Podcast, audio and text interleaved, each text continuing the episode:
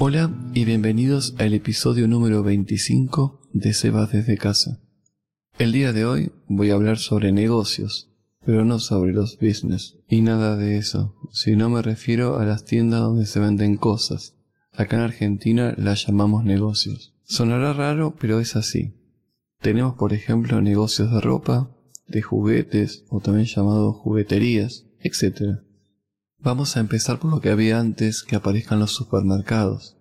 Se llamaban almacenes o despensas. Ahí se compraban artículos de limpieza, comestibles, golosinas y demás cosas. Generalmente era atendido por un almacenero, que era el encargado de recolectar los diferentes artículos. En esa época los chicos iban con una lista de mandados hecha por sus propios padres y el almacenero se encargaba de juntar todo el pedido.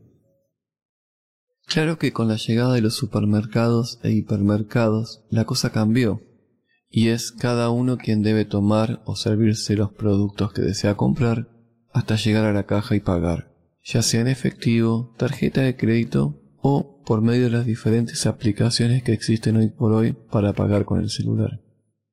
Como ya todos saben, en los supermercados se vende de todo, comida, verduras y frutas, artículos de limpieza, herramientas de trabajo, por ejemplo pinzas, tenazas, motosierras, etc.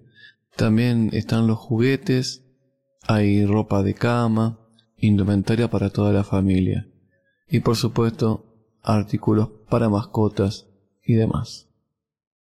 Pero si vamos de paseo por alguna avenida de la ciudad que sea, vamos a toparnos con negocios de todo tipo. Por ejemplo, de ropa, donde podés conseguir pantalones, camisas, remeras, vestidos, ropa interior. Hoy por lo general cada negocio o tienda lleva el nombre de la marca. Además están los kioscos, y ahora son llamados drugstores, donde se venden por lo general golosinas, cigarrillos, pero hoy por hoy se vende de todo, como si fueran almacenes. Por supuesto que no puede faltar la tecnología, y si se trata de electrodomésticos o algunos insumos de computación, podemos ir a Frávega, por ejemplo. También abundan los pequeños locales donde se venden artículos para celulares, auriculares e insumos de computación también. Si se trata de comprar barato, están los bazares, que suelen vender artículos de todos los usos.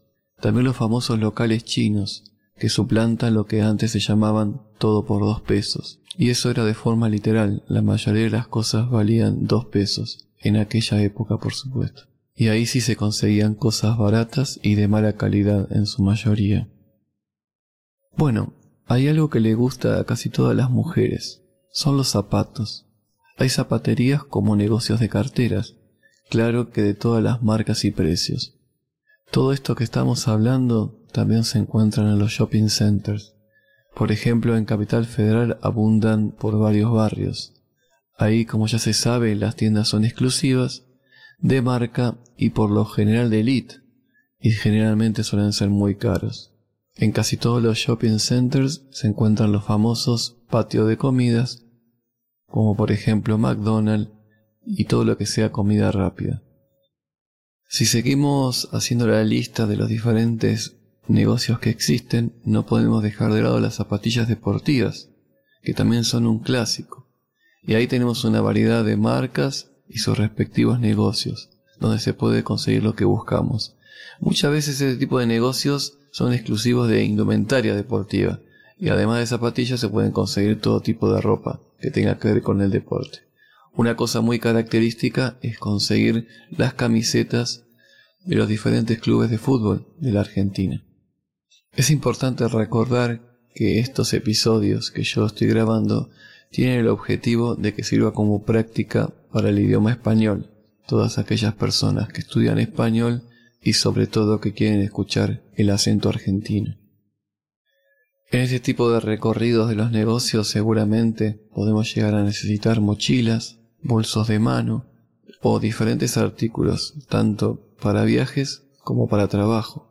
En ese caso, también contamos con locales exclusivos. Sin embargo, hoy por hoy se ven cada vez más los llamados manteros. Son aquellos que venden mercadería en la calle, y cada dos por tres la policía anda sacándolos.